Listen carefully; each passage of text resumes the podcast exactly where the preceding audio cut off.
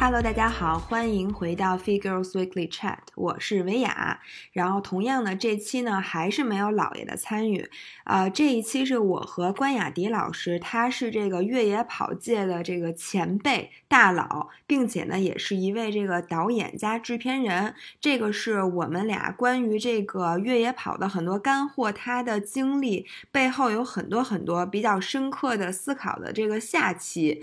然后所以有点儿没头没。尾，如果你没有听上期的话，我建议你先把那个上周五的那期补上，然后再来听这期，好吧？话不多说，欢迎给我们留言，这样呢，我们还可以接着就这个话题进行深入的探讨。那就这样吧，祝你们收听愉快，Enjoy。第一天晚上比赛进行到第十四个小时，对，凌晨两三点的时候，然后他身边有一个人。在我前面吧，跌落了山崖。那段下坡特别陡，两侧呢都是那种夜里。啊，对，凌晨两三点，因为那是三座大山，第一个大补给站五十多公里有一个大补给站，因为我们一共六个大补给站嘛，嗯，那么三座大山，那是最后一座大山，大下坡特别陡，下到底就是第一个叫 Life Base 的大补给站，你可以睡觉了啊，所以呢，因为赛道非常难，所以你看我跑到那儿都十几个小时了，嗯，基本上。那个下坡技术性难度非常高，然后又是连续下坡，大家都是比较累，嗯，容易出现事故。那天晚上我后来知道，不是我们这一起，其实好多人都摔下去了，然后还有一个摔断了胳膊，胳膊都出来了，那骨头都骨折了。就就是你有一个男说说他的老婆是吗？呃，是我跑到后面两百多公里了吧，遇到了一个。从哪个北欧哪个国家来的一个护士，一女的，我追上她，我们俩闲聊天哦，对对对，我看到那个。她就跟我说，她也救了一人。然后我们俩一问，哇，嗨，是一个赛道，就是在同一晚上，嗯，大家时间可能相隔一两个小时，反正没碰到一起。嗯，但她那个就直接包扎包扎就送到下面，就还能自己走。我那个是自己走不了了，他已经那个意识不清醒了。他是石头把他的头他滚下去了，他整个割了下来，搓的嘛，就是搓的。他我们发现他的时候，他是坡。脸朝下，头朝下，趴在这儿，就是他现在意识只能到我们叫 AVPU，他可能大概只是对声音有所反应，awareness pain 啊呃 voice pain，然后就是 unconscious，所以 AVPU。所以你你先问他，就哎 OK，你怎么样怎么样啊？他看你对声音有没有反应，嗯，就他现在对声音是有反应的啊，就还好，但是他说不了话了，就意识不清醒了，所以不能算是 awareness，肯定是刚刚就嗯哼哼嗯嗯嗯哼哼，他能听到。就是到后来，他慢慢意识清醒了，他想自己撑起来。我说你别动了，我说等我们的急救急救队员来，是要给他做了一些完整的 brief。我主要是第一就是给他清洗伤口，嗯，给他要止血。但是注意头皮这块，不管割的多么严重啊，翻开了这种啊，就是它里面都能看到。头皮下面的组织、草什么的在这儿弄，对一般人就像你这样，可能就是没了。我旁边几个大叔都不知道该怎么办。如果是我，我直接就晕过去了，肯定啊，我就躺他边上了，估计 真的。不是，我们有一个西班牙的选手啊，反正我也不知道他是谁。我们跟我一起救的，我都没记住。有两个人名我还记住了，我还写了文章。其他几个人我都不知道他们叫啥。有一个西班牙哥们儿就就有点愣了，就是有点看着现场都是血啊什么的，他就靠在那个石头那儿，他就紧张过度。后来我们才知道他是肌肉锁死了，就是他从那个赛道上走下来。大概几十米吧，嗯，他也很累，你知道吗？所以他特好心，但下来之后他就不能动了。后来我们把那人送走了，两个男的一起对他那个大腿，两个人一起拿这个肘给他在那捋，咔咔咔咔咔，就是你能摸他那个腿已经僵死了，僵死了，所以咔咔咔，然后他就晃，Thank you，Thank you，就是在他西班牙选手，就是这特好心。所以我们经常就说，野外急救呢，首先要照顾自己的安全。嗯，你在那种这么艰难的、不好的那个直着站都很难的一个赛道斜坡上。嗯，你如果自己也不太行了，你最好就别掺和，要不然我们还要救你。我肯定就是属于那种，最好就别让我看见。对对对，但是我因为当时我们不知道发生了什么，所以我第一反应听到了就是 somebody need help，就是 somebody falling down，就是有人摔下去了。哇，我说赶紧，谁知道反正看能干点啥？第一反应先拿出 GoPro 先开机。没错，你知道吗？你这全过程我就听见你这个，我就觉得，哎。他肯定刚刚是不是刚回完炉？那个野外生 野外的那个急救的，对，我觉得这个真的非常重要。这是你遇到最危险的一个事件呃，就是我参与的全程的救助的一个过程，大概花了一个多小时。我们等到了几波救援都到了，呃，就直升飞机没来，我们没等到直升飞机，因为我们还要比赛，我们就觉得自己可能要被关门了，我们得赶紧赶到下面那个大站，还是跟做好了工作人员做解释的准备。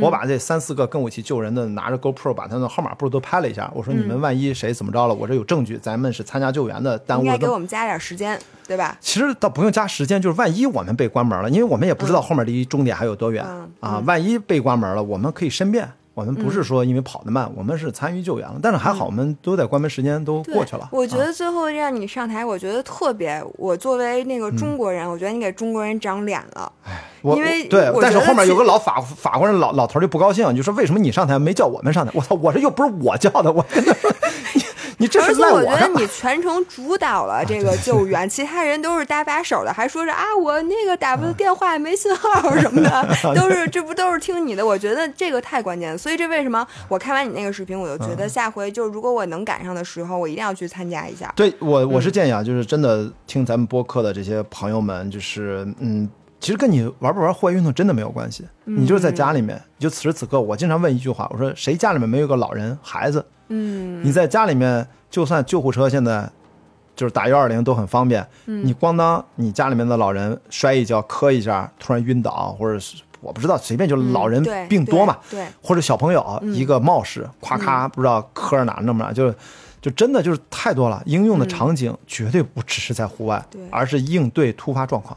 你这么一说，我觉得以北京的交通情况，到处都算野外。对，这不是你车祸很正常，你咣当你看一人，就真的你是不是上去看一看？当然，我现在啊，因为虽然中国有那个好人法，我都是建议，比如说如果你上了这课，真正遇到什么状况，我永远第一反应什么呢？比如如果身边找一人个人，记录的，对，你要拿个手机先开，你也现场判断情况，一。周边环境安不安全啊？因为我们叫首要评估、次要评估先看，然后可以的话你阻拦一下啊，注意车交通，然后万一出车祸现场，你看你是否适合你参与和介入。嗯啊，比如真的第一时间突发，你是不是人还卡在车里面，已经着火，你能不能把人救出来？还是说他在那儿有没有呼吸，能不能给他简单处置一下，等着救护车来？因为还要做好记录，因为你也知道中国这个环境不像在国外，嗯，在国外就不会有人和讹你或怎么着。那中国这大家遍大街对吧，出现太多太多案例了，大家都会有这种提心吊胆的。这是对自己必要的保护。所以就是经常就说，有时候现在汽车都多了很多行车记录仪，对吧？嗯就可以多一些。但是咱现在监控非常发达啊，基本上你只要是在马路上交通路口，你几乎都是哪个位置都有监控，但是自己还要补一个。然后你会一般来说就是，如果对方意识清醒，你也可以咨询对方。嗯也可以咨询对方。如果对方意识不清醒了，你当然就不用咨询了嘛，你就该怎么样怎么样。嗯，当然你记录也是对自己一个保障，你你操作正确嗯啊，没有没有对他带来更多的损害等等等等。然后还有一个最重要的一点，这个东西当急救车来的时候，包括未来他去保险公司的时候，就好包嗯包括那次组委会要走了我的那个视频资料，是要提交给保险公司进行理赔的证据。其实你是对他好。嗯，你看这真的是现场车祸。嗯，这个我是我们刚好，你看有一个给我急救的人，他录下来了急救我的这个过程，证明我这是意外嗯事故，那你这该赔就赔啊。所以其实这是需要的啊，所以这个当然哇塞，这我根本就想不到，你知道吗？这个必须得你事先学过，然后你这个感性就是理性思维战胜了这个感性思维，而且你必须得练过。你说我刚学，你一会儿就忘了。还有一个我唯唯一一个做错的事情，做的不规范的事情，就是我没有及时的戴上防水手套，就是弄了我一手血，嗯，所以这个是有呃不安全隐患的。那个血，如果你手上有伤不是，伤，万一他是艾滋病患者，或者他有传染疾病、血液性的传染疾病，那你其实可能就会感被感染的风险但是你不。是没有防水手其实是啊，我那次背了，但是脑子没反应过来。其实我背包里面有，我买了特别贵的，哎，对对对，你说什么？场景就特别贵你还说组委会坑坑太钱，太坑了我，太坑了 你。不是没舍得拿出来是吧？有可能是吧，但是我忘了。你现在，但当时没反应过来，所以我回头看视频的时候，因为我们叫复盘嘛，嗯，那个地方是有问题，哦就是你其实对自己不好，对他没有什么问题啊。你你他都那样了，能有什么问题？你说对，所以你以后想助人为乐，你随便拿一个什么方便手套，你看我的天，还 不就天天吃那个兔头的那个，那也行，那也很管用是。小龙虾的。小龙虾那我个就可以这次莫干山戴的就是那个手套。啊就装了，你知道吗？我这次莫干山比赛，大家都说什么雨战啊什么的，啊你要戴个手套。啊然后我就在淘宝上买了一副手套，啊在比赛前一天我才想起来，那啊手套怎么没到啊？啊就是他压根儿没发货，就没到。啊结果我到了现场就开始满处找手套，我说有没有卖的，都没有。嗯最后呢，我在我住的酒店旁边有一家吃麻辣小龙虾的。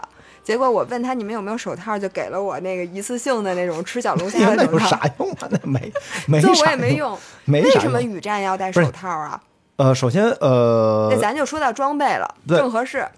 你这个手套呢，实际上它是为了保暖用的啊，就是哦一般来说，我们主要是手套是防风，会减少你，因为毕竟肢体末端嘛，如果特别冷的话，下雨的话，你手手手指脚趾是最容易先失去知觉，开始麻木。所以说，我觉得如一般有手套是防止雨水打湿过早的带走你的体温。哦，所以基本上你防水手套防一般是要配合着保暖手套一起使用。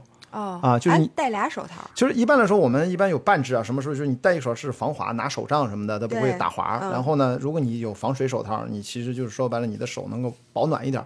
然后防水一定防风嘛，主要是为了风吹，因为手会就是但是你不会在里面全是汗吗？呃，所以说我们一般我经常戴的是半只，嗯，就是肯定会有汗，但是我们主要是为了防摩擦，因为你直接手的这种摩擦抓手上，你抓的嗯会牢一点、啊，对对，也不会把手划坏，而且经常呢，我们会有些攀爬摸树干啊，摸一些岩石的地嗯方，也不会把手划伤，因为手一旦划伤啊，也挺麻烦的，嗯，因为它不容易马上好，你得连对对。创可贴什么的，所以说你一动它就开对，所以说嗯。我是建议在长距离越野跑的时候带一个轻薄的防刮蹭的手套，一方面是安全问题，一定的是保暖的问题。嗯如果特别热的环境下，一般来说的确是可以不用戴。莫干山不就很热吗？对，所以其实不用戴，嗯啊，因为它不会那么冷。但一旦下雨了，你戴了手套，就是起到一个保暖，因为你手的的确离心脏最远对啊，所以说你我这就是主要起到一个保暖的作用。这次玩你戴的什么头灯啊？我没戴头灯，因为哦三十五公里不需要头组都是灯对对对白天。啊，我们神经病，我们半夜出发嘛，我们啊是晚上，对对，我们这，所以我组委会就是故意让你们那个什么是吧？这个头灯是前两天一个朋友给我叫什么奈特科尔，我发现这个头灯我为什么要拿来说事儿呢？我发现它居然啊，是吧？你知你知道这个牌子是吧？不知道，不知道我不知道头灯的任何牌子啊，是吧？那就我以前老是用那个 Panzo。Panzo 反正就国外的一个很有名的牌子，嗯它是带充电电池的那种啊，流明非常高。我嗯我发现现在这国产的这些产品都非常厉害，比如这个就是什么双光源的，我操！我一看这个这个就是它的亮度一千一百流明，强劲输出，天呐！是，就是我就觉得现在所有的国货啊，这些国产产品，就这些应该非常轻便，它有两个灯是吗？它有双光源，但这样注意双光源啊，它是色温不一样，有白灯和黄光。比如说黄黄光就是在大雾的时候，哦，一定要用对对对黄光对就跟你那个打双闪那个雾灯就跟我们的雾灯一样，雾灯一定是带颜色的嘛，所以说白光是不行的。哇，我觉得这个这么厉害呢，好高级啊！我所以我我这个我都没用过。我想问，就是你之前戴那个头灯，是不是嗯它自己会变远近光的，还是怎么着？呃，你呃不不会，像有一些比如简单的头灯，它一般就一个射程，但有的是可调的。啊，所以现在头灯还是一个比较科技含量还是挺高的一个东西包括电池技术，包括这个灯泡，包括这个这个叫什么？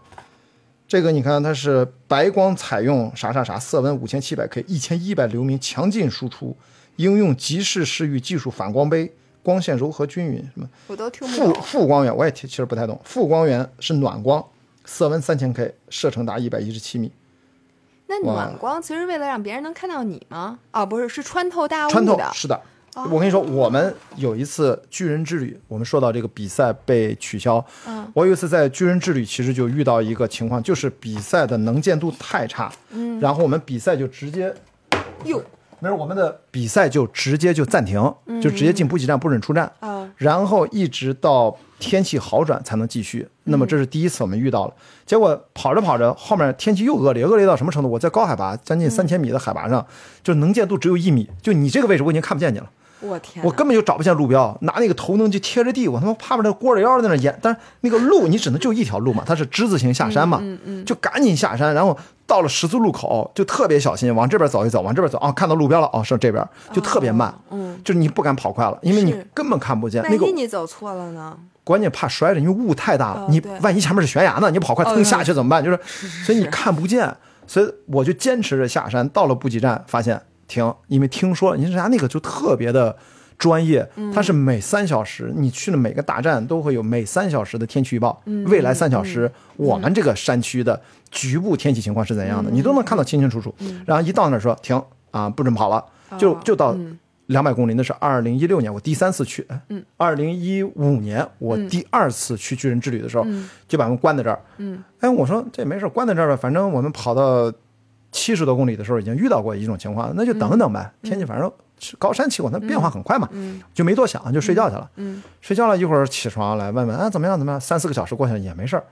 五六个小时过去也还不比赛，哇，就聚的人越来越多，就后面人基本上就后一个赛段，只要因为你在前一个小屋或者补给站都会给你拦在那儿，没拦住的都到这儿都被拦住，都不准继续了啊！比赛暂停了嘛，就各个补给站只收人不放人，这是人家的一个比赛的操作。然后那就睡觉呗，正好踏踏实实还洗澡还什么，一看钱他妈不变好呢，结果一觉一觉啊吃不停在吃，一觉睡到第二天早上六点，我操还没比赛进行，我想这这什么情况？结果到了六点还是七点，突然就听到现场嗡嗡嗡嗡就是喧嚣，就说我一看一问怎么回事，问老外说比赛取消了，就提前结束了。然后呢，就是因为迟迟我们叫暂停比赛十二小时，哦，我记得十二小时，就说那这么长，就不能再长了嘛，所以干脆就就停了吧。哦因为好像他们是不是内部有规定，就是说你比赛暂停超过一定限度，你这个比赛就没法再进行下去了。对对，确实。你对于比赛运动员的身体状态什么都都不对。而且你一旦歇这么长时间，你反而会特别特别特别累，对吧？所以呢，那一刻心情很复杂，就是觉得高兴嘛，其实很失望，因为你想想，你都跑到两百公里了，而且我二零一四年我就是在这儿被关门的，嗯哦，结果二零一五年你知道吗？我不但没被关门，我比二零一四年跑的这两百公里是同一个补给站，叫 g r a s o n e 我提前了七个多小时到，就比上一年提高了巨多无比，就是简直信心百倍。所以我休息休息我特别无所谓，就我提前七个小时，所以我结果他妈又不让我跑。你说说，要是第一年在这儿听比如比赛多好，呃正好是吧？你状态也不好，然后呢啊、对对还对，那就那就捡着了，捡着了。所以说那次我当然就是心情很复杂，就觉得我这么认真备战一年再回来，结果没多跑一步，就是但是算完赛算 finish。而且算完赛啊之后，你的排名当时不是很好的吗？呃对吧？比之前好很多，哦那排名也算吧？我那啊对排名算，我那次。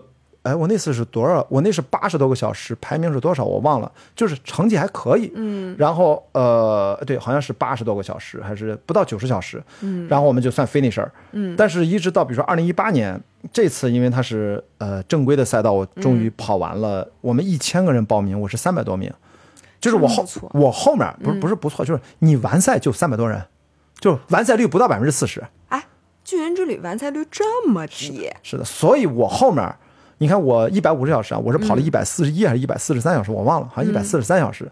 就我在关门前七小时到，嗯呃六个多小时吧，第然后后面也没几个人了，后面可能还有个二三十、三四十，就是稀稀拉拉，稀稀拉拉。嗯，所以就我已经比较靠后完赛的了，所以我最后一看排名，我就三百多名，所以等于就是这种比赛，你完赛你就赢了百分之将近七十的人。七，十的人，对对对。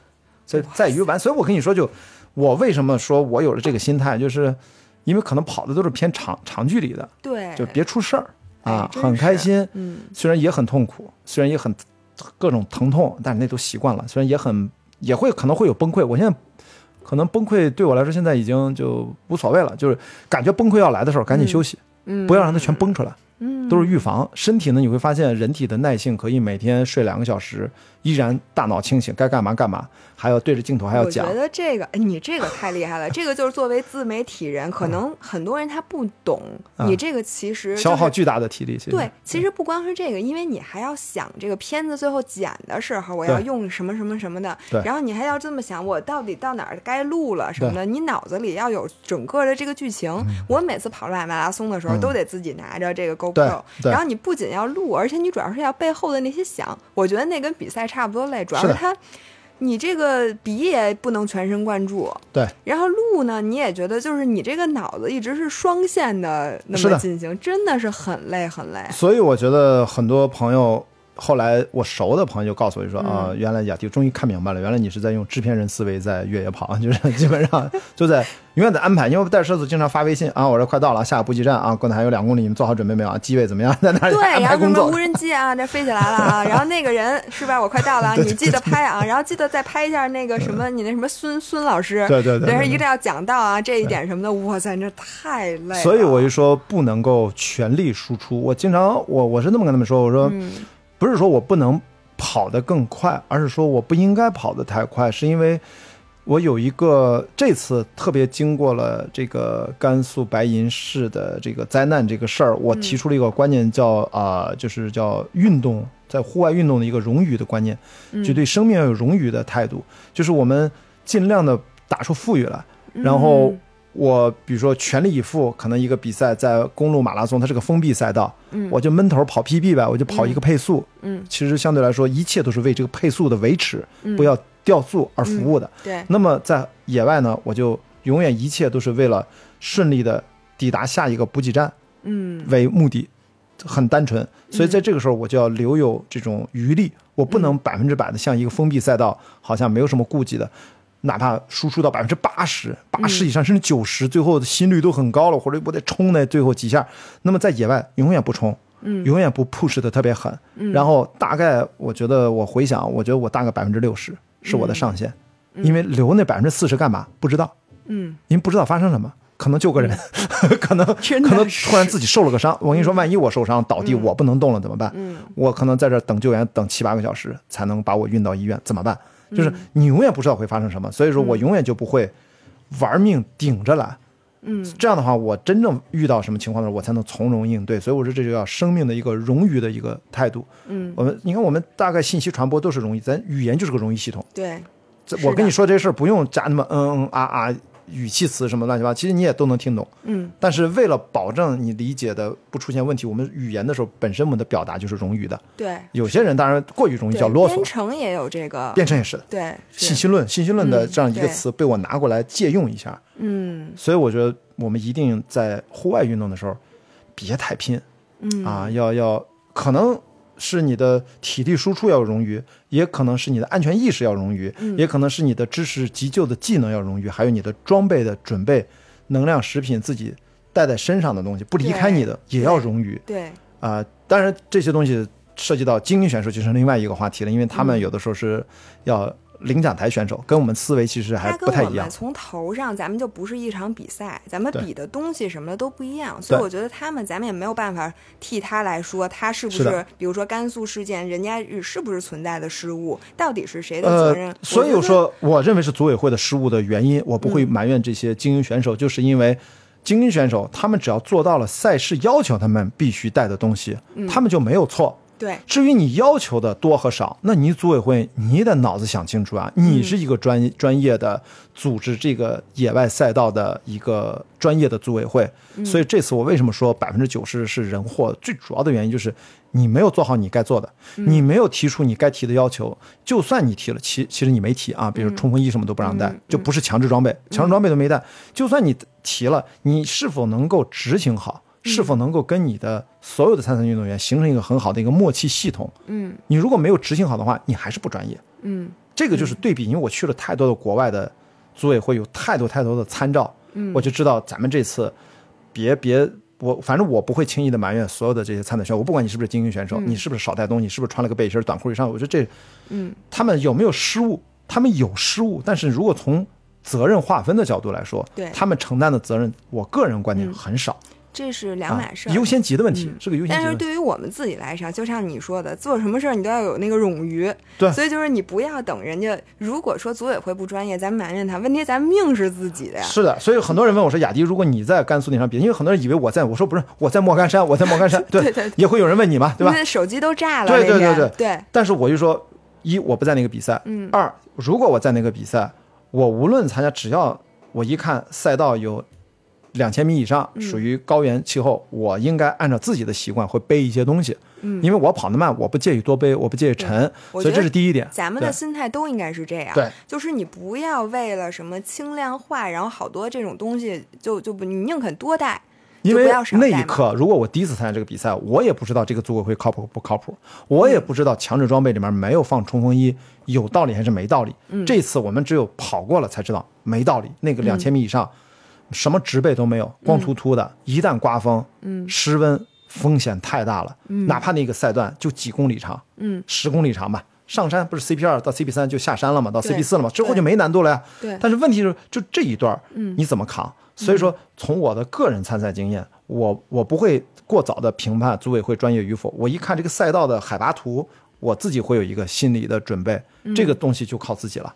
所以说，但是那些精英选手他们也没有错嘛，人家，而且人家梁晶可是前三届都是冠军啊，是没有谁敢拍胸脯说赛道比他还熟，是。人家可以这么跑，人家也不是说胡胡胡来，对吧？所以这件事情，我觉得就是组委会从一开始，你就是应该做强行的规定，你就是个高海拔的赛道，哪怕精英选手可以很快的跑过去，那是你运气好、啊，没有下雨刮风，没有下冰雹，嗯，那你这次没赶上，你就是组委会承担主要责任。所以我说，我一我我在那儿，我觉得我应该有自己的装备，能照顾自己。第二，嗯。如果不管我带了多少东西，我就在现场那个情况，我能做到的，第一时间就组织下车，嗯。组织避避险。嗯。因为我自己穿好了，我我不敢说我高风亮节能不能把衣服让给别人，我至少告诉大家，一看这个不对，你一看你们穿这个东西，赶紧撤，联想都不想，赶紧撤，或者赶紧躲到下风口，躲到山沟里面，如果体能还可以，躲到一个利用地形环境去找那个避风避雨的地方，以及，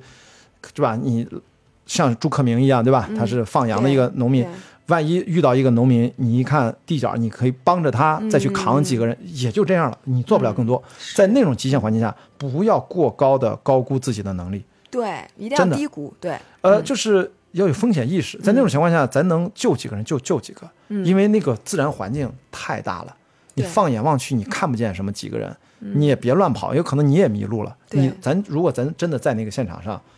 我就是我很感慨，这次最重要就是所有人在那个现场上，他几乎做的所有的决策，回头看可能都是错的，嗯。但是他没有办法，嗯。他没有正确的选项给他，嗯。所以这件事情证明什么？证明就不能让它发生，只能去预防。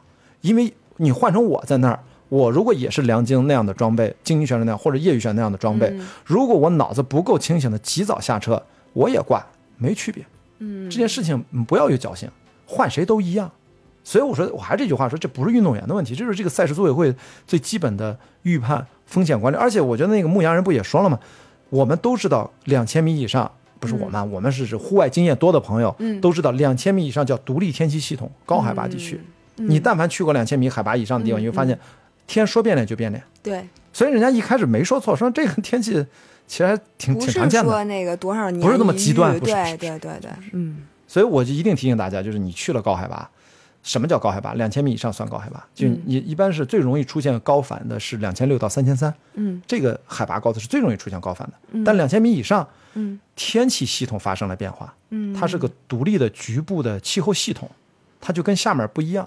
嗯，不要以你在平原地区的生活经验去看高海拔地区。对，嗯，就这次真是太惨了。所以我已经憋很久了，能不能先给我推荐一个冲锋衣？你你啊你能不能先说一下冲锋衣？就比如说软壳、硬壳、风壳什么，像比如说莫干山这种天对气，首先啊，你其实千万不要去被这些品牌的那些营销的点迷惑了啊！嗯你就我们一般就跟买鞋和买冲锋衣都特别像，是什么呢？嗯。你先说你的需求，对，你先说你是应对一个三十五公里的短距离的比赛，还是五十公里的，还是一百公里，它是不一样的。以及你再看你这个比赛的赛道的情况，什么意思呢？如果赛道难度不大，啊，你如果没有高海拔，就像莫干山没有高海拔，一一千米都不到吧，没有就几百米高嘛，对，那么这个时候你需要轻量化的冲锋衣，压胶、防水、防风，防水指数两万就非常好。防水指数是上从多面都会写到多少？有一万的，有两万的，就是两万的就很好了，就肯定可以，就是你下大雨都能扛大概一个小时都是没有问题的。嗯所以你其实要轻量化，因为你短距离嘛，嗯的确没有必要背那么重的。嗯但如果啊一是距离长，就意味着你要彻夜过整夜；嗯第二，路线海拔高一点，就意味着山上的随着我们说嘛，每一千米就是就低六度啊，嗯那就所以你就要去买更重一点的、材质比较厚的 Gore-Tex，比如说 Gore-Tex Pro，嗯这种。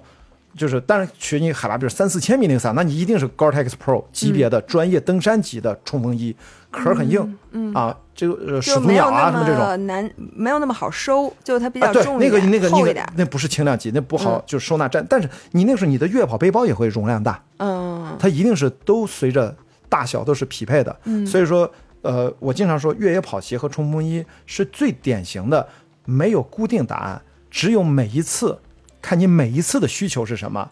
比如说你这个赛道的特点，它什么是碎石路比较多，还是草垫子、泥浆比较多，嗯鞋不一样你选的鞋就不一样，对吧？哎呦，那得花多少钱啊？您作为一个自媒体的博主，这个对您来说，您花钱是一方面，难道您就不能谈点合作？比如说我们跟韶音谈个合作，多给几个耳机，对吧？比如我们这这这叫什么啊？啊，这个，你看松拓手表，你看你就得有这种啊，对，就是我这个手表，对吧？这个松拓最新款，哦，这好看这个是他们给我寄的一块儿，就是是因为我是死忠的松拓粉儿，啊，真的。这么这么多年了，佳明我也喜欢啊戴的高驰，啊，高驰哎，国产的都很好，它最大的优点就是性价比好。呃，对，它肯定不贵续续航，续航也特别好对对对，是。你看这个松拓，就是你看这个都是松拓九，你瞧瞧这个侧面你这这好大呀，这表盘啊，对，所以它这是上也是松桃九，哦，所以你看还是这么大个儿，你看侧面那么厚，你看这个呢，你看就是薄了，薄了，而且续哦航各方面都好，就是这个女生就能戴了。对对对，女生让看你戴这个，你瞧你这我这都看不见，这俩都快跟你脸差不多大。了，你瞧这。有，那那你这十个吧，差不多跟脸这么大。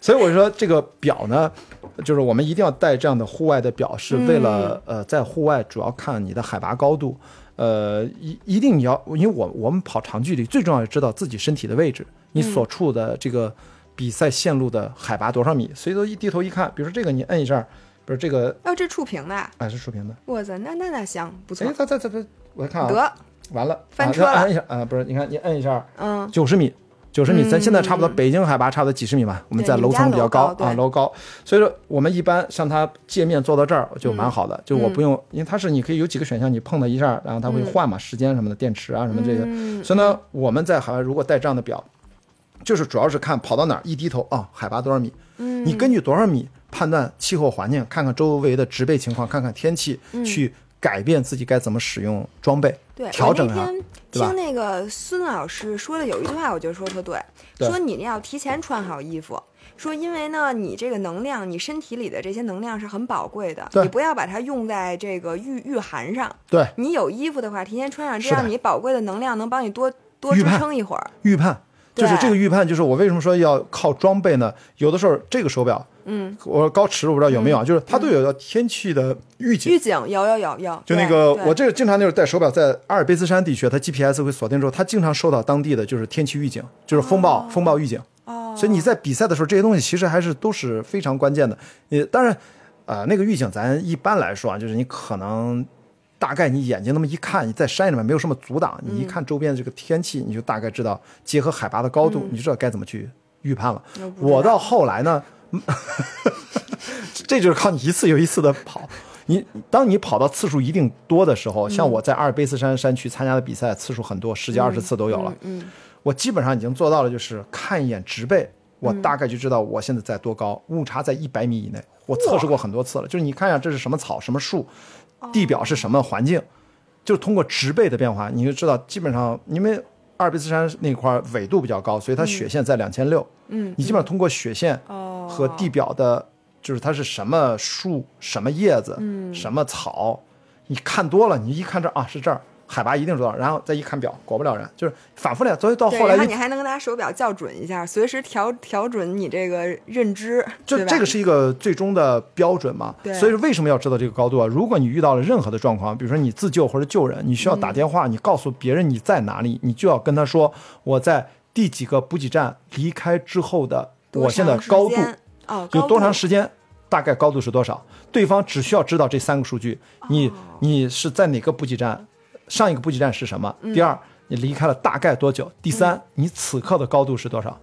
哦，还真是，他马上就嗯自己在地图上，他就能锁定你的位置，对，因为你的高度很有可能是唯一的，对上上下下，因为结合那个时间嘛，就知道你在那个范围。当然，如果你直接给他 GPS 坐标，你说我在什么时候坐完，那当然你有这个时间，你就嗯那当然更好。所以说，这样的 GPS 的装备是很重要的。的。对，而且如果你那个路标被什么风吹飞了什么的，你没有录，你如果提提前下载了路书在嗯啊是的手表上，你就不会或丢嘛者手机上，手机上。对对对，手机上。对那么一般来说，国外的这种比赛，嗯除非是自导航比赛，不然的话，国外的啊没事，可能是个快递啊，我可以拿一下，哦，好的。这不用停。嗯关老师去拿快递了，然后呢，我这个播客秉承之前的习惯，都是不会停的，所以呢，这块儿我也就不剪了。大家那个他马上就回来了，你看他已经跑回来了，我就不剪辑了。不用剪，不用剪。刚才刚才说嘛，就是所以真正的你要一般是呃有那种导航的路标的比赛，国外的路标都是比较清楚的，嗯而且呢很多赛道在山里面只有一条路，嗯，所以到十字路口的时候你要判断一下，而且一旦十字路口，他一般把不是路那条，他拿直接给你封上，哦，所以你不太容易跑错。在国外的比赛，这些细节啊，他们都特别注意。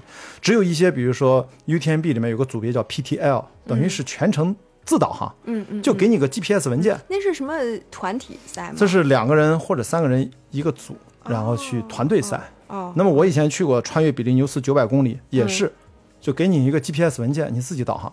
这种情况下，你就很容易走错，对对。因为那个 GPS 不会那么精确哎，。那个呀，咱们正常人就别参加了。我觉得这种比赛都跟咱们听起来就跟我们没关系。所以我回答最早你前面说的一个问题，嗯越野跑，我认为是目前在所有的户外运动里面相对来说安全系数非常高的。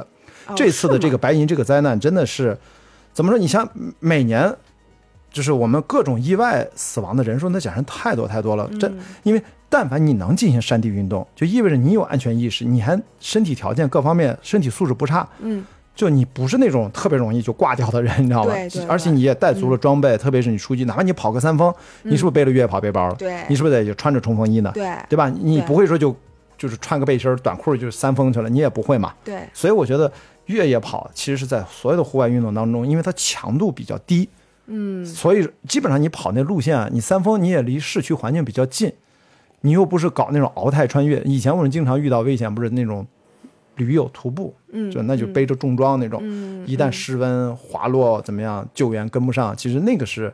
我觉得它的危危险系数比重装驴友徒步其实相对还要安全，因为你每十公里有个补给站，嗯，有通讯设备，所以越野跑本来应该是一个正常发展的速度下，嗯正常的发展专业性的这种提升的下，我觉得应该是个安全系数很高的但是你再高，意外永远有。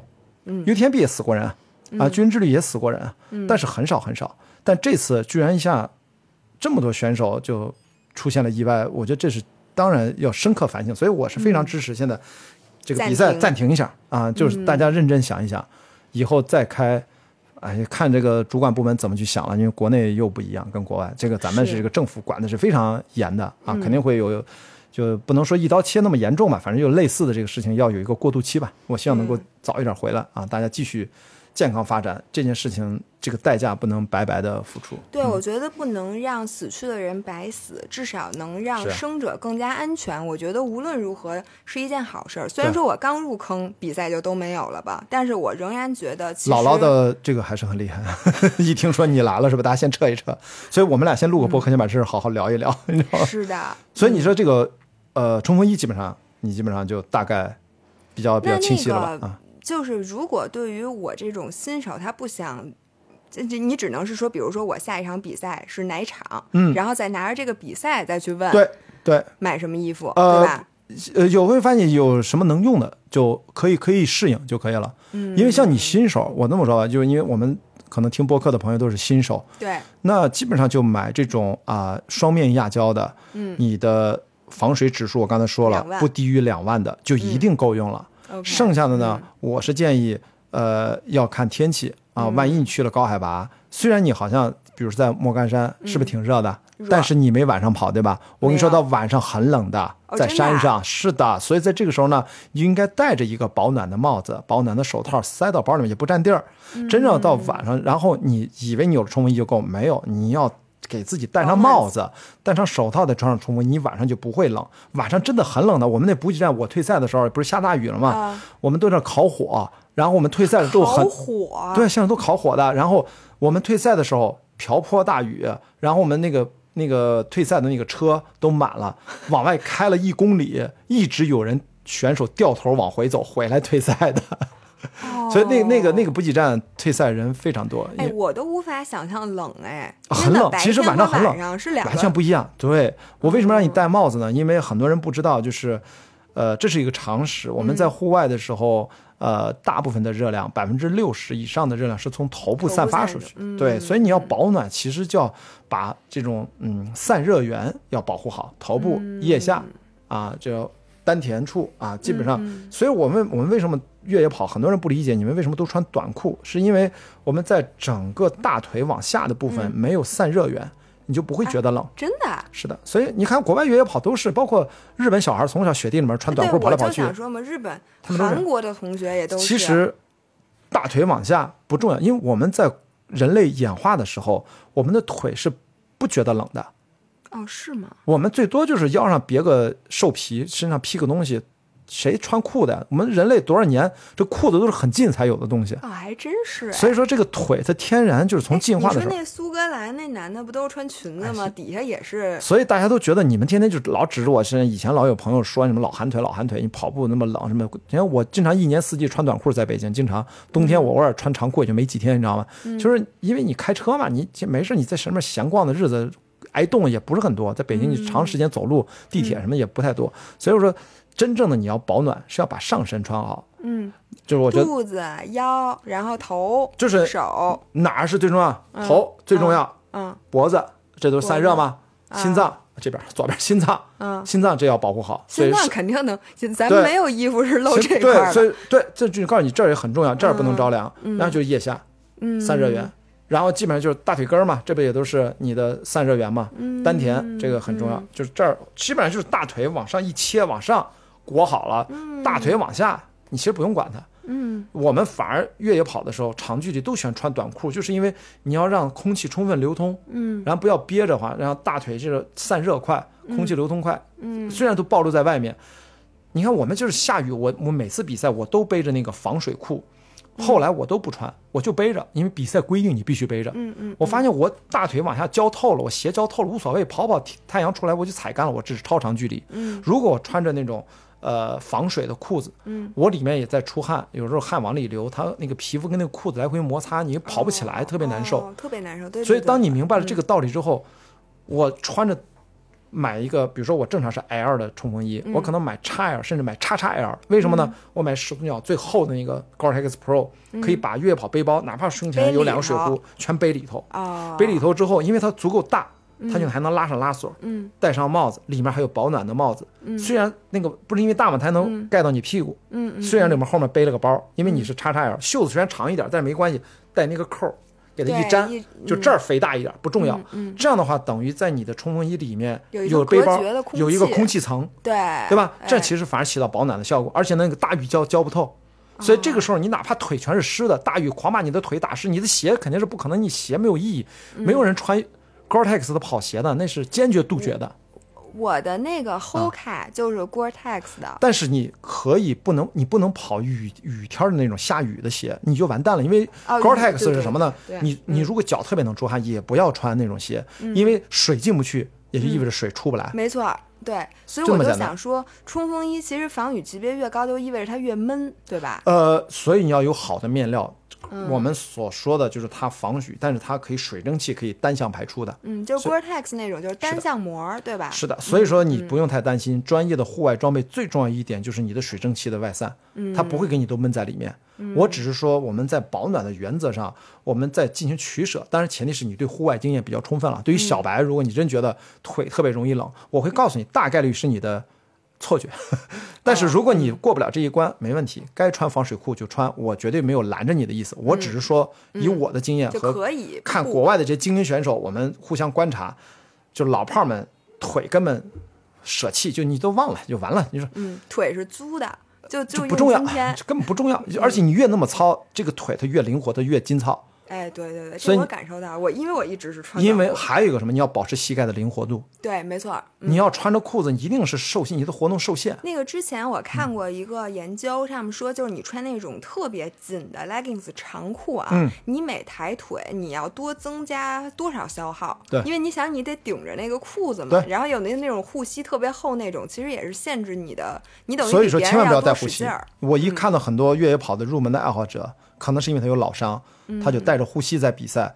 我就觉得，呃，他可能就不来该比赛。如果他真的有老伤，他就应该休息好了，然后不带着护膝来比赛。如果你的移动还要靠护膝对你的固定才能移动，就说明你现在不该移动。嗯，就说明你不适合现在报这个比赛。因为你带着这种护膝，一旦养成了这个惯性，它其实是连带效应，会有那种代偿，它其实会刺激你的肌肉没有发挥肌肉该起的作用。长时间你对。护具产生了依赖，我们都要知道，护具的根本是在你受伤的时候，嗯，你又被迫要移动的时候来减轻你的不适感，才用护具。它是一个被动性的一个产品，不应该把它变成一个日常化使用。嗯，这是也是一个关键性的问题。所以一旦有了这样的观念上的一些新的梳理，我们其实，在我们不是聊的是安全性嘛？其实你是增加了自己的安全性。对，这里我要补一句，就是嗯其实对关节最好的保护是你多做力量训练。对你把你的这个肌肉搞好了，它会支撑你的这个关节。你看，像你也不带护膝，你跑三百多公里都没事儿，是没事就说明它不该有事儿。所以不要一开始还没练呢，就先把这些护膝、髌骨带什么全带上，对这样你反而该锻炼的肌肉可能会锻炼的少了。对，对因为你说那个 legging，我觉得最重要的什么呢？为什么它对关节可能有一定的阻力作用，但是它同时呢，还是一个风险收益比，它可能把你的大腿肌肉、小腿肌肉嗯。进行了一定的轻度的压缩，让你减少不必要的多余的抖动带来的能量损耗和你对你的膝盖的那个活动度带来一定的限制，它有个对冲，就是你整体看你嗯。要的是哪一个，你要的对吧？以？选择一件短的压缩裤和一条长袜，把膝盖露出来。这是比较好的一种组合，因为有些不管是男生和女生，刚一开始他的肌肉没有那么紧实，比如说皮下脂肪比较厚一点，嗯。啊，比如我们经常我们的男性、女性都是在大腿、呃臀部后侧，嗯的确有很多多余的肉，容易产生多余的晃动，呃嗯。皮脂厚一点，所以你用那种稍微的有压缩感的 legging，它就会束缚一点，跑起来不会我这次发现了，就是我之前啊一直不觉不能理解压缩裤嗯和什么压缩上衣什么的长袜，我一直觉得对我没有意义。嗯。我这个越野跑，我发现它还是有意义的。短距离是非常好的，我是建议大家五十公里以内都可以用，一百公里你要审慎，就是你可以穿那种轻度压缩或者束缚性的，就固定就可以了，不要有叫专业级医疗级的压缩，不要用。为什么呢？是因为你我们身体在五十公里或者十十个小时以上的那种长距离运动之后，你细毛细血管都要舒张，你的肌肉都会肿胀，哎，哦这个时候压缩会可能对身体有明确的呃明显的害处，哦它会比如说影响你血液循环了。哦，所以降直接降低你的运动效应。本来我们脚都是越跑越大嘛，我从脚从四三跑到四六了，现在 四五啊四五。现在我买哦鞋真的啊真的，我现在我这鞋都是四五四六的。回不去了。它首先你的足弓，你想想，你拍拍拍，它最后有某种程度足弓塌陷，这也是正常的，对吧？但是真的呀，你脚肯定越跑越大，而且你的皮越来越厚，对吧？我发现了，我嗯的脚就大了，但是我一直以为是因为我老了，呃，你老了会缩，老了脚会缩吗？不不老了身脚会大，高身高哦，身高会缩，脚会大，我那点骨头全啊，都因为那个颈椎和脊椎的间隙它可能会会萎缩，加埋起来大大概有个一厘米啊两厘米。就人越来越矮，脚越来越大。嗯，好像也稳啊，你走路稳。像我大脚、腿短、腰长，意味着什么呢？重心低，特别不容易摔跤，这是我的优势。所以你这是自我安慰这是自我安慰，这是自我安慰。但的的确确，女生整体个头矮的女生，她就是不容易摔跤嘛，她重心低呀、啊，对，你大长腿，你就是你就得稳，你你大长腿就得大脚，你你这稍微的就是得把自己平衡的掌握好一点。所以我就说那个压缩衣、压缩裤啊，一定是短距离可以。我永远建议大家，只要跑百公里级别再往上，更不用说百英里什么巨人之旅。所以你看我们巨人之旅穿了个飘荡的随便的小短裤就出发了，你知道吗？就怎么舒服怎么来了因为你最后你距离越长，你就是靠身体，任何装备帮不上你。当然，防雨、防晒、啊那个是需要的啊。我说的不要指望压缩这些东西来帮到你，什么包括那小腿套啊，什么这些臂套啊，还有什么，这都是一般小白时候，我也是，我我测试都穿一看装备都巨专业啊，对对。然后那个一跑吧，越跑越慢，越跑越慢。但是到一定程度，我说这个一定程度也是百公里以上，你都把这装备都来一遍了，然后你会根据你的身体的特色和需求去进行筛选，嗯，然后觉得我这个需要，那个不需要，所以这个的的确确是你得就是靠经验累积出来，是你都是，所以一开始你千万不要觉得买买买有负罪感，你要不买买买，你不先拥有和测试一遍，你最后怎么去做出真正的取舍呢？这句话说太好了，我要把这句话录下来以后放在我的手机里，以后谁再说我装备党，我就放出你这句话给他们听。对对对，我我的我的鞋我家里最多是一百多双，天哪，太可怕了啊！不是，等会儿一百多双，我比女的越鞋。什么鞋都有，什么牌子哦我都我以为你有一百多，我说一共有一百多种越野鞋吗？呃，不会不会不会，呃，重点的可能二三十个也就差不多了。那比如嗯。说越野鞋，像那个莫干山那种，全是比如土泥，对。和北京这种碎石啊或者什么的，你能不能分别推荐一个鞋呢？其实你看啊，现在比如说我自己最近穿的啊，我比如说你不用、不用停啊，我就拿一下，嗯，就在这儿，那个关雅迪老师要在他一百多双鞋里面，现在给我拿几双？这个是嗯 Ultra，嗯，哦这个，Ultra 对奥创，Ultra Ultra。嗯，他拿出了两个 Vibram 大底的奥对创。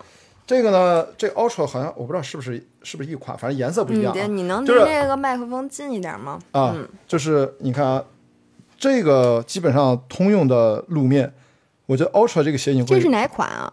我也不知道这叫哪款，这是那个，这不是奥林帕斯的，这是奥林帕斯，奥林帕斯，这是奥林帕斯，奥林巴斯，对对对对对，这是奥林帕斯。所以呢，我就说这种鞋呢比较通用，嗯只要技术一般、技术难度的鞋都可以。啊，你看它的大嗯底 grip，、我们叫大底啊，中底它都做了轻量化的设计。嗯，这种比较外侧的啊，比较硬啊。嗯你看它的 Vibram，它不是全程都是 Vibram，、你看中间这个黑的呢，它是比较软的。嗯它的重量大底的重量，它是叫叫多元化的这么一个设计，它不是一整片都糊这种，因为这种它会质量比较沉。哦所以整体这个鞋是非常轻的，这是四六的，其实非常轻的，真穿四六的呀？这是四六的，这也四六的吧？但是你平时穿的鞋是不是大概四四四啊四四五，然后这个会大一对，号？会大一点。哎对，我想问你一个问题，就是嗯你跑长距离的，是不是你要准备，比如说三个尺码的鞋？就因为你的脚越跑越肿嘛？不不，会吗？就是就这个就可以，因为很简单，你可以通过对袜子的选择的厚薄和对系鞋带儿的方式来控制脚在当中的滑动。我之所以选 Ultra，是因为呃 Hoka 也很好，我穿了很多年的 Hoka，Hoka One One，、嗯。是因为这个 Ultra 最重要的设计，你看通过这面就能看出它它啊，它的五指放平的，对吧，它是它的脚面宽的选手特别友好，它的设计就是让你的小脚趾不会有压迫感，能够平摊下来这么来跑。嗯所以呢，我是喜欢用这个 Ultra 这几年。Hoka 呢，就是你要看它不同的款，比如说大家最喜欢穿的快山羊 Speed Gold 嗯对。嗯也是非常好，那个大底它的就是抓地力就特别好啊有很多我最早喜欢的呃 Hoka 参加军人之旅，我的御用的一款鞋是 Hoka One One 叫 Mafat Three 马法特三。嗯，这一个鞋，那个就我就像一个坦克的履带一样，就什么路面全平汤，就特别适合我。哇，我太喜欢那双鞋，我现在还有几双存存在那儿。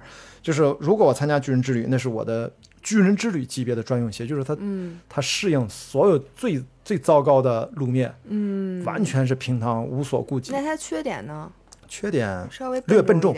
嗯呃，但是也还好，我觉得那款鞋，因为 Hoka One One 它进行了这么多年的迭代，就是它最重要的就是，呃，就是中底特别厚，嗯那个缓冲特别好，同时用一种特殊的泡沫技术，能够让整体鞋的质量非常轻。嗯所以虽然我说那个 Mafat Three 这款好像现在都停产了，它整体的重量也不会那么重。之所以它重一点，那是因为它鞋大。嗯，一般我们说鞋多重都是用四三的，嗯或者标准的鞋码。我是四六的，一下就又重了可能几克吧，或者嗯十几克。嗯所以我觉得都还好，都还好。所以最重要是要你的稳定性。这个呢，我觉得就是舒适感、透气、轻量化、包裹性、稳定性，包括对鞋带儿的这种包裹，就这样前面能一定要空出个空隙，因为你长时间遇到特别陡的下坡的时候，嗯一定要大一码。并且呢，用系鞋带儿的方式，你在下陡坡之前，我一般都会把鞋带儿重系一遍，嗯锁定，把脚掌这个地方要锁定住，这样你向前冲的时候，脚趾不会顶到头，不然的话你会把脚趾顶坏。所以说，你呃下陡坡的时候，脚应该尽量往后，对吗？不是不，你你无法往后，所以你通过系鞋带要把脚掌在这个位置要把它固定在这儿，这样的话你脚往前冲的时候，你脚趾不会顶到前面去。哦，不会一下一下把指甲你给顶坏。对你肯定，但是我们指甲一般都坏了，但是你为了让身体舒适，指甲也坏了是吧肯定？都坏嘛，这个肯定是跑长了都会、都会对，所以呢，一般来说，长时间的上坡，你要松鞋带儿。嗯，因为长时间上坡的时候，我们用的都是小腿前部的肌肉，很紧张啊，经常脚后跟要提起来，用前前脚掌这么蹬着上。所以这个这个地方前脚掌这个弧度，你看这个往这蹬的时候，这个度数比较小，对吧？嗯，所以就要让这块儿宽松，松一点，宽松，要不然你这个地方压迫脚面会非常难受。非常麻了就该。所以这个时候你要看手表、看线路图、看你的海拔图。前面这段可能是几公里的爬坡，而且坡呢可能可能每每公里上升还不止一百米，一百五十米就意味着坡度比较陡。嗯，那这种情况就提前松松鞋带，把这块松开，这个地方松不松没关系。等到爬到了山顶一看，大下连坡，站到山顶上，下坡之前把鞋带整一整把紧一紧，把中间这块紧一紧，把这紧，这样的话你跑下坡的时候它能保持稳定性。哦，这个整鞋带儿很重要可是没人告诉我的。你那视频里有吗？没有。这些没有那么细，这个太细了，太细了。对，但这个很重要。这个是在长距离里面重要，就是说你如果跑个三十多公里，其实无所谓。你们不要看不起三十多公里，三十多公里对于我来讲，就像三百三十公里对于你，它是一样的，你知道吧？所以我说这个是什么？不是公里数决定的，是赛道决定的。嗯，就你跑三十多公里呢，我是觉得，我想说的为什么无所谓呢？就是你是不会可能会难受不舒服，难受了呀。但是你忍忍就到了，一会儿就六小时嘛那。可不是，我忍了很久很久很久才到的。所以呢，这个鞋呢，比你正常穿大一码甚至大一码半对对对，从容。然后呢，这个富裕度通过有很多很多种袜子，嗯，去通过袜子的厚薄，然后来调整。实在不行，你穿俩呃多铺个鞋垫儿，但一般来说不要就不要它改变它原有的结构，就对，只用它原有的是它一部分的设计，对吧？我之前也买过那种专用的那种减震的鞋垫儿，也可以加进去，也可以，它需要自己剪的，剪一剪，哦那个也很贵，那鞋垫儿都二二三十欧，很贵的。对对对，但那个也也挺好啊，就是让你这个中底的这个缓冲会再加强一个鞋垫儿的一个效果，这些都是对超长距离的一个适应，保护自己的身体。所以说，你虽然鞋很看着很笨重，但实际上。我又是大体重，一直是八十多公斤，然后我为了保护自己的关节，然后用跑步姿态就要配合这种鞋就 OK。所以呢，如果从宣传的话，我从来就不会推荐什么那种马拉松的逻辑，什么亚瑟士啊、耐克啊、阿迪啊，这在越野跑鞋里面我都不会考虑。嗯我觉得现在目前比较流行的，我觉得 Hoka One One 非常流行。嗯，我从二零一三年在网上就开始推荐这个牌子，当时还没有卖给美国呢，这是个法国品牌，后来被美国总部给收购了变成美国牌子，它是个美国牌子。哦，Hoka One One 其实是呃最早法国的，所以呢，后来这个 Ultra Ultra 也是一个非常的、怎么说呢，就是有设计感的、有明确的态度的这种鞋。所以对于宽脚掌，我就推荐 Ultra；如果对窄脚掌，就推荐 Hoka One One，其他的就无所谓了。嗯，要不然太多选择就是推荐不完了。嗯，何况都没给钱。主要没给钱，对不这不能多说不不。不，我们就因为没给钱，就给大家最简单的选择。这些这些 Ultra 和 Hoka One One 都是经过我多少场比赛检验过的，嗯而且是你去越野跑赛道，特简单，你就报个比赛，你就往那蹲着一看，你看他穿什么，还有萨洛蒙，萨洛蒙是最多的，但是我庄主同款，对对对但那个不就是明星效应？就是萨洛蒙是怎么说呢？一般我觉得是小体重的人，就是你体重真的不大，跑起来很轻盈。身，轻如燕的，哎，萨洛蒙就非常好。你。还是快速，对，萨洛蒙现在也有大厚底儿，包括 T F T F 有几双鞋也现在也有，碳版的，对吧？那个不错，那个我有，就在那儿碳板的那哦双，那双我那天看它拆解了全碳板，嗯所以碳板的鞋最重要的是什么呢？是对于你能够起速度的选手，那嗯简直如虎添翼。对，如果像我体重比较大，跑得比较慢，那双鞋对我来说，它不能发挥出它的最大效应。嗯，碳板鞋因为它的回弹性，它是对于那种能够起速度的人，对，他会对你极大的有那种推背的那种感觉。跟马拉松是一样的。是的马拉松你如果说你本身速度不够，他虽然说能推着你跑，但是你一会儿肌肉不行了，你就没用了。对对对。对，那最后的最后啊对，因为我觉得这时间哦，差不多了，对对对对，是哇，两个多小时了，咱已经录了俩多，我已经要剪剪成两期节目了。最后一个问题 啊，绩效贴，哦，我就想知道这个，因为我从来没贴过绩效贴。对，绩效贴是这样，就是嗯，我有一个视频完整的记录了一个意大利的军人之旅当地最有名的一个医生，他对绩效贴的使用方法，并且我把它怎么贴的过程还都拍下来了。呃，回头给你看一看。就是首先绩效贴它是一定有用的。我们看到啊顶级运动员，不管是网球比赛运动员，是不是都在贴？对它主要顺着肌肉的纹理，帮助你肌肉正确的这种这种叫弹性，发挥它弹性的作用和保护的作用。那就是你贴上这块儿，就不让它左右。呃，不要让它产生多余的不必要的抖动和引起、呃骨骼的错位，或者说发力的错位。这一个小胶布贴上这么管用呢？因为是还是这句话，就是说，如果是超长距离，嗯我们就用一种非常复杂的贴法，而且是有一种它当然当地比较好的一种胶布，能撑一百公里。嗯我贴了两次吧，后最后那一百公里好像就没怎么贴，嗯就是它能够保证至少二十四小时就不掉、啊。但是有的时候你胶布如果没买对的话，嗯。出汗多就冲掉了。所以有的时候的确是要看这个胶布的特色，但基本上我们呃固定嗯。膝关节、稳定性，不要让它就是有那种有过于扭扭的多余的扭动啊，嗯也减少你的扭伤。因为但但这个减少扭伤主要靠你的跑步姿态，但是遇到一个极端情况，比如脚下一打滑，咣当扭一下，它可能帮你一它，帮你就保护一下，是嗯。有一定绝对是有保护作用的。然后就是我们更多是贴在肌肉外侧，啊，比如髂胫束这外侧或者内侧。整个肌肉拉伸的时候，它能够对你起到一个很好的一个引导的作用，所以肌肉贴这个呢，得贴得好就一定有用。如果乱贴呢，有用没用咱不知道，可能是个心理作用，肯定是有的。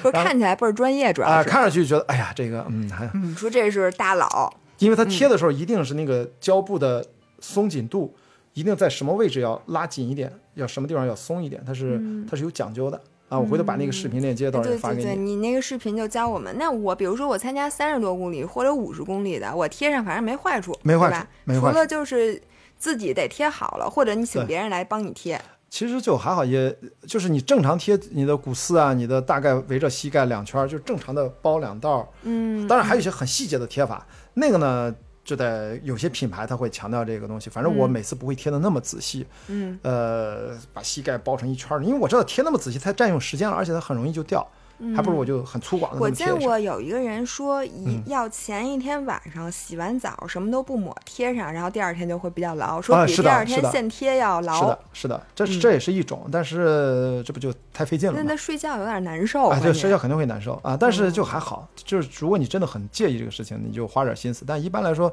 我还是这句话，你都试一遍，找到一个你自己舒适一些。因为这些东西呢，呃，你不能说它没有用，它是个心理作用。你如果都做到位了，它就会降低一些风险，然后你对这个事情会更享受。其实一切不是为了享受这个过程嘛？我是当然因为越野跑，我觉得我的人可能也有点变得，可能结果相对来说没有那么重要、嗯啊。我觉得可能对于过程我会更在意一点，因为嗯过程能让我持续的一次又一次的投入进去。嗯啊，不会说结果就会太多的影响到我的心情。这有好有不好，嗯就是有好，就是说我们可以持续的长时间的呃养成一个运动的爱好。如果不太好的话，就觉得 是不是有点躺平的嫌疑，就是没有那么竞争性那么哇强塞，。你都越野跑了，这跟 躺平完全没有关系，不是跟你生活当中对吧。还是不一样，因为你看我们越野跑超长距离，就是让人不能去太看着别人行事，嗯别人跑快跑慢跟你没关系，你是要跟自己竞争要。按自己的节奏来哎。所以为什么我在电影行业退居二线，就是因为你就会发现，你不要跟别人竞争，你你你做自己的事情。但是你在电影行业，这是个追逐名利，嗯，你是要有特别强的奋斗，就不能躺平。我躺平指的是这个。所以你看，我为什么说，哎，那既然是这样，我的性格呢发生一些变化，我觉得电影制片人的工作就退居二线，我做一些宣传工作也可以，它还是有一定的影响的啊。所以。太年轻的朋友听我们这个播客呢，我希望你能够保持热血和奋斗。特别你如果是创业者，嗯，如果你是个年轻人，但如果说你也像我四十多岁了，嗯，你经历了生活的一些一些呃学习积累波折变故，然后越野跑或者超长距离的耐力运动对你的性格有一些改变，你可能会更容易理解和产生一些共鸣。不然的话，没有关系。就是我总是觉得年轻人应该干点年轻人特别热血的事儿，不一定你去奋斗去。好像真的去认同九九六，这不是我的观点。我是说，你去做一点自己去无限投入、发散你的热量和能量的事情，还是让人很开心的。就是不要轻易的那么就就认命啊！就是，但是年纪四十多岁，我觉得还是不太一样啊。这就是为什么从事越野跑这项运动，其实它那个年龄都普遍偏高，对吧所？以你的嗯如果坚持下来这个运动，你的未来的巅峰时期 还在十还八十大寿还在，二十年以后，还在二十年以后。